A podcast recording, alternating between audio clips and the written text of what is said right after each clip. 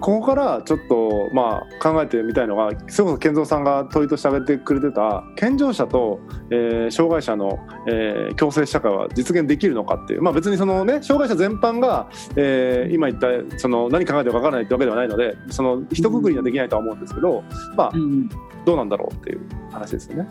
そうですそうですそうですこれね最近すごく思うのは、はい、障害者の人たちわがままだなと思うんですよね。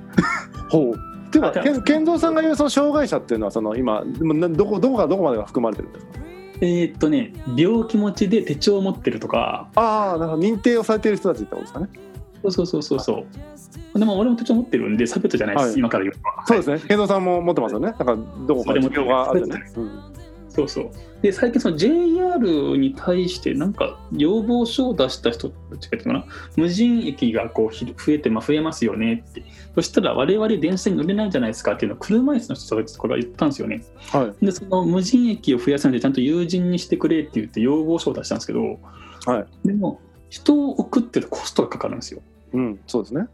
でコストがかかってじゃあそのたった何人かの障害者の人のために企業がコストをかけてその人を配置してそのじゃあ儲けが出ません従業員の給料増えませんってなったらどっちが誰かっていうと多分従業員の人に給料が増えないことの方が不効率が高いんですよ。だって人数が多いんだもんって。うんうん、でじゃあ障害者の人たちってどうすればいいのって多分引っ越しゃいいと思うんですよね友人駅が近いところに。あはいはいはいはい。結構ねあとそれと何だったかな？と乙武さんとかが何年も前にやったんですけどそのレストランで自分を担いでくれあありましたねあったりとかその L 別のまた障害者の人でその LCC に乗りたいけれどもその障害者の人を受け入れるなんか設備が整ってなかったのかな、うんうん、で自力でなんかほふ前進してそのタラップの階段上がりますとあったじゃないですか。ああありましたね。ちょっと自分の権利を主張しすぎじゃないかと思うんですよね。なるほど。障害者差別禁止法っていう法律は確かにあるんですよ。うんうん、でその中でじゃあ企業とかはその合理的な配慮をしましょうってなってるんですけど、うん、じゃあそのおぶってその階段を上るとか、うんうん、レストランの人がねとかねその LCC で障害者のための設備を整えることは合理的配慮かそうじゃないと思うんですよね俺、うんうんうん、LCC は安いのが売りなんですよ。うんうん、そうですね。そうそうそこにコストをかけるっていうのはあまり別にそのしなくていいよね。だって選択肢他にあるじゃないですか。LCC じゃなくても普通のなんか全日空とかなんかそのはいはいはいありますね。ところでそこを利用するとその辺の配慮とされてるわけですよ。はい、そういうことを利用すればいいのになんか権利の主張をねしすぎだなって思っててでそうなってくると強制っていうのを拒否してるんでそちら側じゃないですかねっていう。なるほど。そうそうそう。あなたたち強制する気あります？っていう。結局そうなんですよね。だから自分の権利を主張しすぎると当然対立が起きるんですで、うんうん、結局ネゴシエーションとかもそうですけど、どっかが妥協しちゃってないんですよ。うんうんうん妥協しないで権利の主張ばっかりしたらそれはうまくいきませんわなっていう話なんですよ。確かに確かにね。なんか一番のえっ、ー、とそのあまあ二つあって今の話で思ったのが一つは、その駅無人駅になんかあれってあ鉄道会社にクレームというかなんかお願いをしてるってことですか？それって。そうなんですよ。なんか要望書かなんかを出してるんですよね。その裁判にはまだなってないんですけど。鉄道会社に出してる？JR に出して JR ね、だからそんなのがまず間違ってるというか、えーと、気持ちはわかるし、えーと、なんだろうな現状のそのいわゆるなんだろうな要は民間の会社なわけだからそのそういう意味では健三さんがおっしゃる通り民間のサービスを使いたいんだったらそのそこねより自分が都合のいい、えーと、駅の近くに移住するっていうのが一つだと思うし、うん、もしその人を置いてほしいってことだったら国に言うべきですよね。そうそうそうそうそう国に対してそう政治の力でじゃ例えば、うん、じゃその有人駅にするのを義務化します。その代わり鉄道会社にこれだけの補助金出しますっていうのを決めさせるべきなんですけど、あ記事ありましたね。大分ですね大分。大分で障害者ら20人反対の声 JR 無人駅かっていうのでそれだったら友人駅の近くに住めばいいじゃんって話なんですよね。うんそうそうだからそうなんですよ個人で解決できるのはそっちだし本当に、えーと、システムとして解決したいんだったら国にそういうなんだろう友人にすることっていうので補助金も出しますので、えーと、鉄道会社もその、ね、損を被らないっていうなんか一見落着にしないとどっちかのアプローチしないといけないのに一番わけわかんないアプローチしちゃってるっていう意味では。うん まあねって感じもするし、えっと、もう一つのその LCC の方とかもさっき言ったように JR とか、あ、JR じゃない、えっと、JAL とか ANA とか使えばいけるわけですよね。そうそうそう。あれあれはどうなんですか？あれってその補助金とか出ないですか？手帳持ってたらなんか。割引ぐらいできるんじゃないですか？障害者割引ぐらいは。ああねなんかそう割引がもし効くんだったらそそれでいいじゃんって思うし、うん。なんか割引がそんな効かないんだったらもうちょっとじゃあ割引が効くような国がなんかするかっていうまたなんだろうなそういうマクロ的に解決するかっていう話だってなんか企業がすると結局それコスト乗っちゃって結局 LCC なのに高いみたいな話になっちゃうっていうのはあんま本末転倒なんですよね。そうですそうですそうです。それをね合理的配慮かって言ったらそうじゃねえんじゃないかなと思う。うんいや本当そうですね全部値段上がってきますよみたいな話ですもんね。そうですそうですそうですそうですそうです。まあそのなんか普通にまあお願いする分にはいいですよ別にお願いする分にはだから権利の主張しすぎるなよって話なんですね。確かに確かに。そうそうそうそう、それはね、すっごい思うんですよね。なので、なんかね、結局その壁を作ってるのってそちら側じゃないですかっていうのとか、ただ一方で、その、じゃあ強制とか社会進出を障害者はした方がいいのかとも思ってて、はいはいはい。例えば障害者雇用ってあるじゃないですか。はい、ありますね誰も誰も得してないからやめた方がいいと思ってるんですけど、まあ、障害によるとは思いますけど。まあ俺当事者なんで、まあ、はい。言うんですけど、その障害者的の人たちってそのじゃあ就職して健常者並みに稼げるかっつうとほとんど稼げないんですよね。は多分そのじゃあ知的な障害があります視覚障害がありますとかあ。やっても多分ほとんどの人が稼げないんですよ。はいはい。でなんで稼げない話もしてるかっていうと障害者の人を就職させるために税金使うんですよね。はいはい。この国が就労支援という形でお金を出してやってるわけなんですよ。はい。でその人たちは就職しましたってなっても稼げないから税金を納めれないんですよね。ああ、なるほど。リターンがないじゃないですか。そのまあ、その税収みたいな意味ではね、国としてはってことですよね。うんそうそうそうそう、まあ、せいぜい何か買って消費税ぐらいですわ。うん。で、一方、じゃあもう一つの、じゃあ国と企業っていうふうに関係で考えると、国は助成金を出しますと。例えば俺手帳一級なので、俺一人だと100万ぐらいもらえるんですよ、企業って。うんうんうんで、そういう雇用開発助成金とか、あとはなんかその他にもまあ税制が安くなりますよっていうふうにやるんですよね。うん。うんうんで、じゃあ企業側はじゃあ障害者を受け入れますわっつって法定雇用率で受け入れるんですけど、うん。うん。罰金逃れで。で、じゃあ、障害者を雇うと、月何人以上雇う、5人以上だったかな、雇うと、その障害者の人の就労の相談とかを受けよう役職みたいに作らなきゃいけないんですよ。ああ、なるほど。で障害者のケアちゃんとやらないといけないんですけど、障害者のケアをやるやるんじゃなくて、その別の仕事にリソース当てた方が生産性上がるよねとかだったら、そっちがいいんですよ、企業としては。なるほど、なるほど。で、あんま誰も幸せになってないよねっていう。うん。で働く障害者もじゃあ大して給料もらえてないから別にそのなんだろうな、まあ、労働力をまあその言うてそんなお金に換金できてないからそんな感じはするんですよね。現に俺そんな稼いでないんですよ。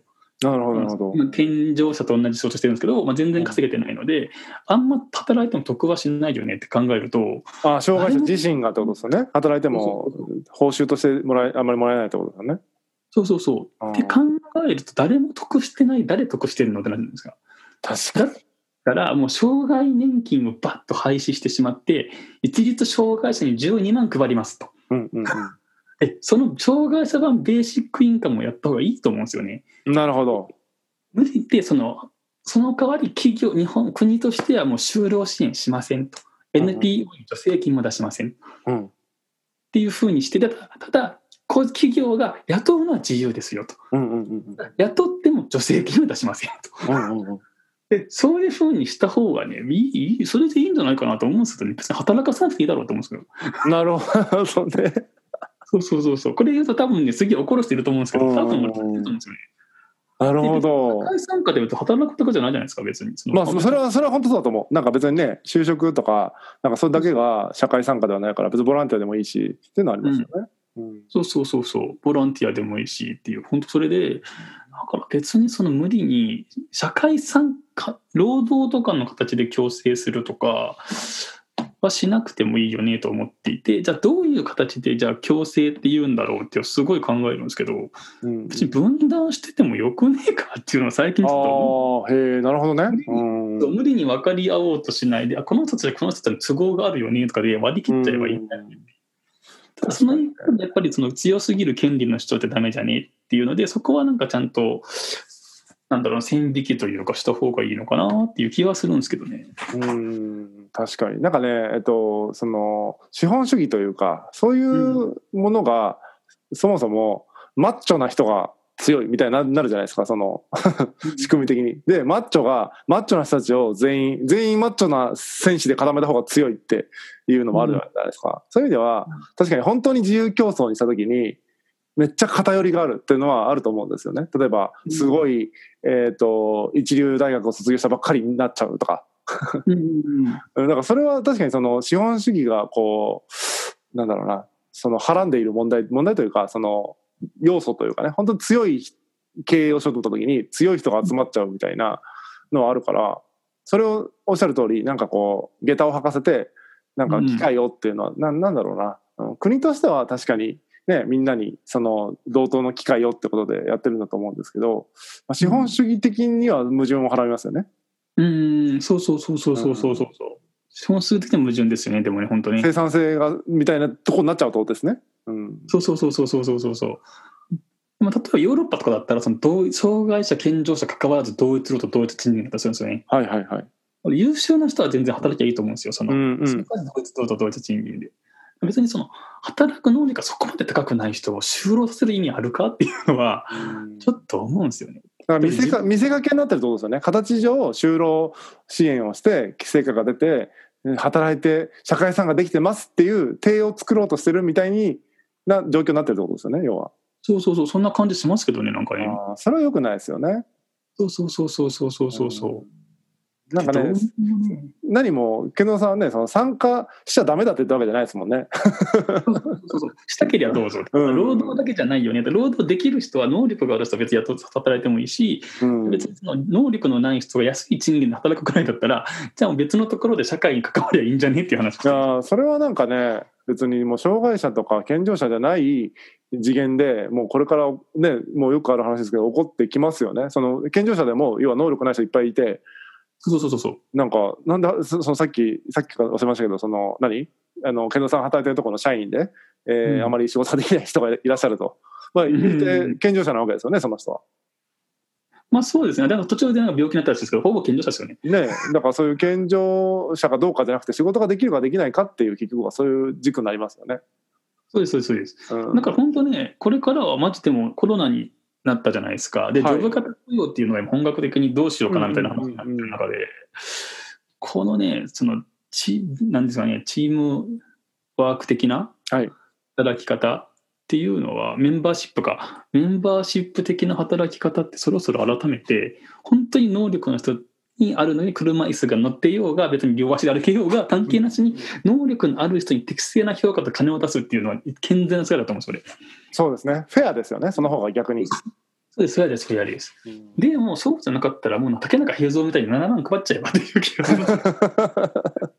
いいと思うんですけどね。そうなんですよね。なんか労働だけがその社会参加みたいな感覚は確かに強いですよね。うん、だからなんか女性がこうどうたらこうたらみたいに言われるのもなんか別にその機会が奪われてるんだったらそれは問題だけどなんか専業主婦になりたいとかって女子大生が結構いるんですよ。います、います、います、います、いますいます。なんかねそれを女性活躍だとかってみんながみんなされるともうもうかわいそうじゃかわいそうだなっていう働きたくない人もいるのになみたいな。そうそうそう、多分結構世の中って4割、実際なんか統計取ったら3割か4割でしたっけ？なんかいるって聞いて。あそんないるんですか？そうそうそうそう。で、なんか、いいと思うんですよ、別に。私、専業主婦やりたくて、金持ちの男と結婚して、ランチは1500円ぐらいの食べて、うんあとはなんか家事でもやって、なんか時間が過ぎるでもいいっすわ、みたいなやつ結構いると思うんですよね。うんなんなら消費をして経済回してくれてますしね。そうそうそうそうそうそうそう。結構そういうのでもいいと思うので、本当だからね、いろいろと転換する社会への関わり方っていうのも考え方っていうのもアップデートしていった方がいいんじゃないかなと思うんですよね。せっかくコロナだし。うん。あだし本当にその物資が足りてないみたいな時代じゃないからその溢れてるわけじゃないですかそのサービスとか物とかが。だかうん。ら働きたい人だけ働けばいいじゃんってやっぱ思いますよ僕は。もうなんかうん、もう。だからある意味そういう時代に行っちゃって行きつつあるからなんか平等とかなんかそういうまあそのフェアである必要ありますよ。その公平である必要あるけども平等な社会とかじゃなくて、なんか公平にみんながそのやりたいようにやれる土台だけそのベーシックインカム的な土台だけ整えてあとはなんだろうな不当なその拒否をしない社会そのえなんだろうなねえっと、黒人だからバスに乗れないとかそういうのがない社会に整備すれば、あとは割と自由でいいんじゃないかなと思いますけどね。そう、あれ実現できると本気で思ってるんですよね。なんかそういう、あまあ、コストかけないで、そのベーシックインカム7万で生活するっていうのは。うんうんうん。で、日本で食料の廃棄コストが、廃棄率めっちゃ高いんですよ。あなんか野菜とか形悪かったらすぐ捨てるし、あ。はいはいは売れなかった食べ物とかいっぱい倉庫にあるわけじゃないですか。い。はい。でもああいうの全部安くバーってもう食出しちゃうと、まあ、全体的に食料品の値段下がるけど、それだけローコストで暮らせるから、うん7万でも、その子の整備さえちゃんとすれば7万でもいけると思うんですよね。そうですね。確かうに。んそうそうそう。だからもうどんどんなんかその、まず食料的な部分で改善していくと、みんな7万円ぐらいで生活できるよねっていう。でそこからじゃあそのジョブ型雇用にどんどんじゃあ移行して、割とみんなその能力ないからクビってなっても、なんとかその食っていけますっていう状況が残ってれば、もうどんそれでいいと思うんですよね。うん。っていう感じがしますね。そうそうそう。確かにな。だから意外とその直接的になんか障害者と健常者の共生がとかいう議論をするよりもなんか本当にこの先の未来を考えた時に結果いろんなその多様な人たちが結果 結果として共生する社会になる可能性があると思うんでね。そうそうそうそうそうそうそうそうう、ん確かに。結構いいと思うんですよね。なんかね、街でみんな失業者が溢れてワイワイやってるとかね。なんかねその人たちがみんなハッピーだったら本当いいなって思いますね。なんかどうしてもその1%みたいなすごい大富豪と99%の貧民みたいな構造になるわけじゃないですか。うん。その時に1%の人たちがなんか分かんないけど棒なんかすごいね防壁を作ってなんか金持ちのと地域を作りそうですよね。あの作るんじゃないですか。アメリカでも実際ありますよね。なんかね、金持ちがねねえなんかニューヨークの北の方にはもう金持ちが住んでましたみたいな時代もあったりとかしたぐらいだからなんかそうやってなっちゃうと思うんですけどその時に貧民が、えー楽しくやってたらいいのいいんだけどもその時に貧民が1%を妬み始めたら大変ですよね。そうですね。確かに確かに確かに。救いようがない感じなんですよね。そうそうそうそう。逆にみんな等しく貧乏になるっていうのは逆にありかなっていう気もするんですよ。確かにまあ底上げ無理なんですよね。もう日本って。底上げしてみんなその中流に戻りましょうとか金持ちになっちゃってまた無理なんですよ。それは無理ですね。そうだからもう何が簡単かってみんなを底下げする方が一番楽です。うんなんかね僕社会に出るのめちゃくちゃ遅かったんですけどやっぱ社会に出てうんこの今なんだろうな社会に出てというかそのなんだろうなえっ、とがっつり働き出してって感じかなで5年6年経つんですけどまあいろんな方見てきましたけどまあ仕事できる人少ないですよああ、はいはいはいはいはい。本当いろんな。な会社見てきましたけど仕事できるなーって人もう本当少ないわかる。うんからもう健常者とか障害者とかの話じゃないと思った。仕事ができる人っていうのは障害があってもまあその障害によるけどもちろん、うん。うん。けどできる人はできるしできない人はマジでできないっていうなんか、えー、と何回か前で話しましたけどゴリラの人が多いから。うーん。やっぱこう会社の仕事ってねそのもちろん現場の現場の位置あれはもしかしたらゴリラ的な方がいいこともあるんだけど基本的にはロジックでできてるわけじゃないですかその組織の構造とか、えー、とこうするとここで、えー、とお金が発生してとかっていうなんか全部ロジックじゃないですか基本的にはう。んだからいろんなルールとかを理解したりこっちの方が合理的だよねとか理解できる頭がないとなんか無駄なことやっちゃって生産性めっちゃ低いみたいな。低いですよ。本当に本当日本の、ね、会社低いですよね。あなんかね、多分その理由として何かっていうと、多分管理職の頭が悪いからだと思うんですよ。ああ確かに。頭が悪いっていうのは、その仕事できなくても大体出世するじゃないですか。うん年功序列的なね感じですもんね。そうそうそう。で、それ以上に言っても、その子はこの人賢いわっていう人がなんかあんまりいなくて、うんでなんであんまりいないんだろうって最近すごい考えたんですけど、はいなんでこんなんで日本の管理職こんなんなのって思ったら、あいつらのし仕事ってなんか一応マネジメントやってますって言うけど、うんあの、駒の配置なんですよね、やってることって。はいはいはい。この仕事を終わらせるために人をどう配置するかをやるのが仕事なんですよ。あで、じゃあできないやつがいます。じゃあこいつにやらせりゃいいじゃんっていうので、やらせるから、マネジメント、マネジメントじゃねえや、えっとモチベーションコントロールが一切やんないんですよ。ん上の言うこと聞くの当たり前じゃんってことやってるから。確かに確かだか基本何も考えないで配置するから、こいつ頭悪いと思うんだな、俺と思ってて。に。確かになんかその年功序列っていうのも一つあると思うしなんかその、なんかの本で読んだんですけどそのマネジメントっていうのがそのいわゆる概念として輸入された時に当時まだそのいわゆる工場とかそういう時代だからあの、うん管理するっていうだからまさに駒の配置とかそういう話になっちゃっててうんでしかもなんだろうなその当時の日本とかも何？その地方から東京にもう片道で行ってとかいう時代じゃないですか。その、だから働かせていただいてるじゃないけど、会社が絶対的に強くて、みんなはもう、まあ、半分奴隷のようにじゃないけど、まあもちろんその給料も上がるし、ね、あれだけど、その、半分奴隷のようにやるしかないみたいな。ここを辞めたら転職できないみたいな。だからそういう時代だったから、企業側が強いから管理して、えーとさせるっていう、なんか、不条理でもいいみたいな、もあったと思うんですけど、もう今完全逆転しちゃってるじゃないですか。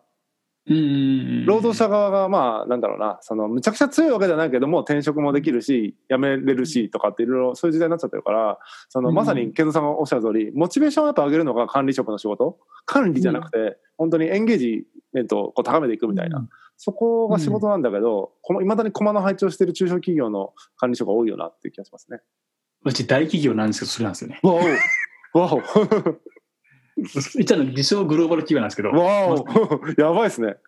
本当そんな感じで。で、その、なんですかね、結局だって日本人って、自分がされたから後輩にもするじゃないですか。うん自分が嫌なことを後輩にもやりましょうとか、うん部下にやりましょうってやるじゃないですか。うんそれもあるんです。日本人のこの何この嫌な気質っうんうんうんうんていうのもあるのかなっていう 気もするんですけどね。なるほどね。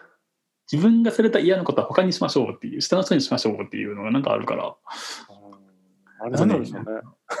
マネジメントのできる人は出世しないんですよ、日本ってなんか知らないけど。そうですよね。わかるわかる。うん。あれなんで出世してないの？この人が上やったらなんでこの人出世してないの？っていう何なんだろうしてて。そうそうそうそうそう。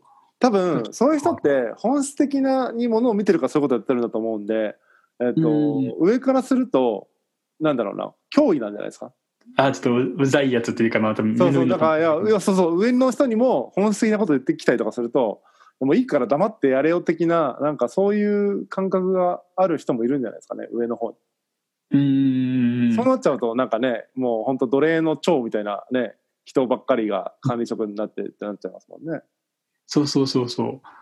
そうなんですよね。だからね、そう、やっぱ日本って、その、じゃあ、モチベーションをコントロールしてくれる優秀な人に当たる確率めちゃくちゃ少ないから、うんで、よくそんなみんな、こんな日本の会社働けてんなっていうのはすっごい思いますね。ねみんな真面目に働いてますよね。そう。まあその生産性のことは分かんないけど少なくともね欠席もせずみんな頑張って言ってますよね。そうそうそうそうそうそうみんなよくやってるなと思ってて真面目なんかね本当なんか思いますよ。働いてて真面目にやってる方が損をするなっていうのは。あそうなんですよ。真面目にやってる人が損する仕組みが結構ねまかり通っちゃってるからそれね僕ねあの会社名出さないけど、まあ、あの長くアルバイトしてた会社ではありましたね。うん。うーんうんもう本当になんだろうな。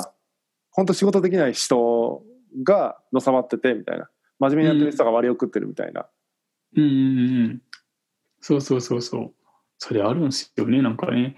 で多分それは、まあ、労働基準法とかで簡単にじゃあ解雇できないよねっていうのはあると思うんですけど、うんうんでもやっぱやり方はなんかもうこのルールの中でやっていくしかないからうんうん。うんそのルールの中でいかにそのエンゲージメントちゃんとさせるか、するかっていうみたいなのって、上司頭考えろよっていう、頭取って考えろよってちょっと思うんですけどね。うんそうです結構ね考。えなくて、思考停止してて、なんか使い勝手のいいやつに仕事振るみたいな、うんうんうん結構だどうでもいい人的なうんうん感じにしてるっていう状況はちょっとやばいよなと。で、それって結構ね、会社との損失で、多分辞めるんですよね、そういう人って多分。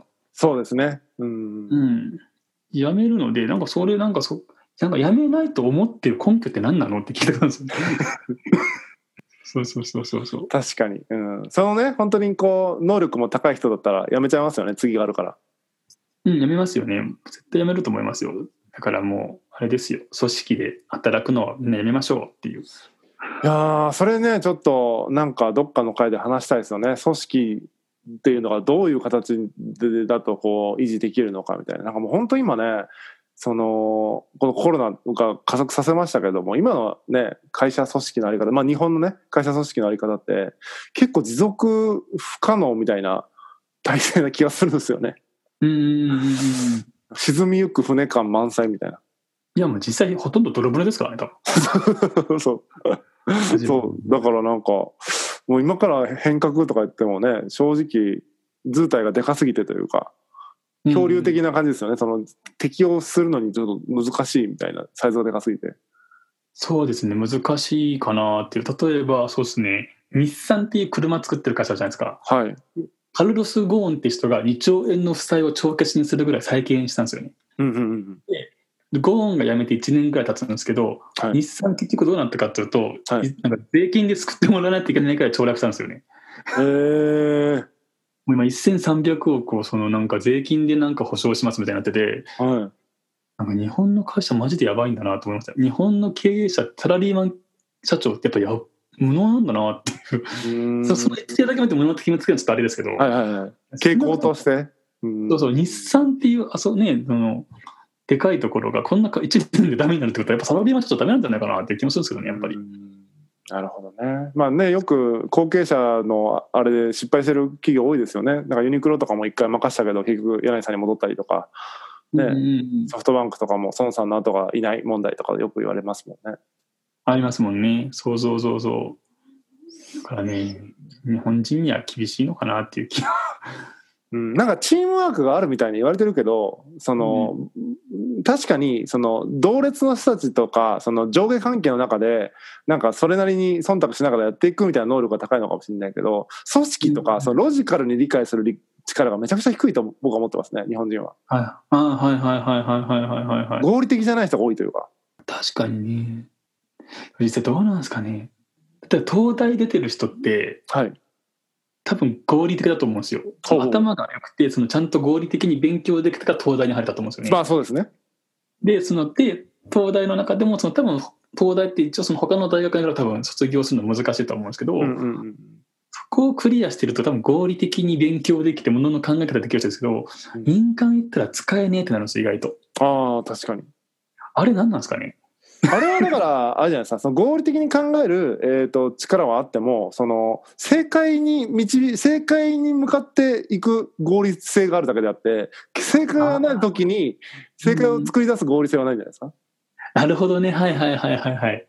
そうかもしれないですね。確かに。01ができないかもしれないですね。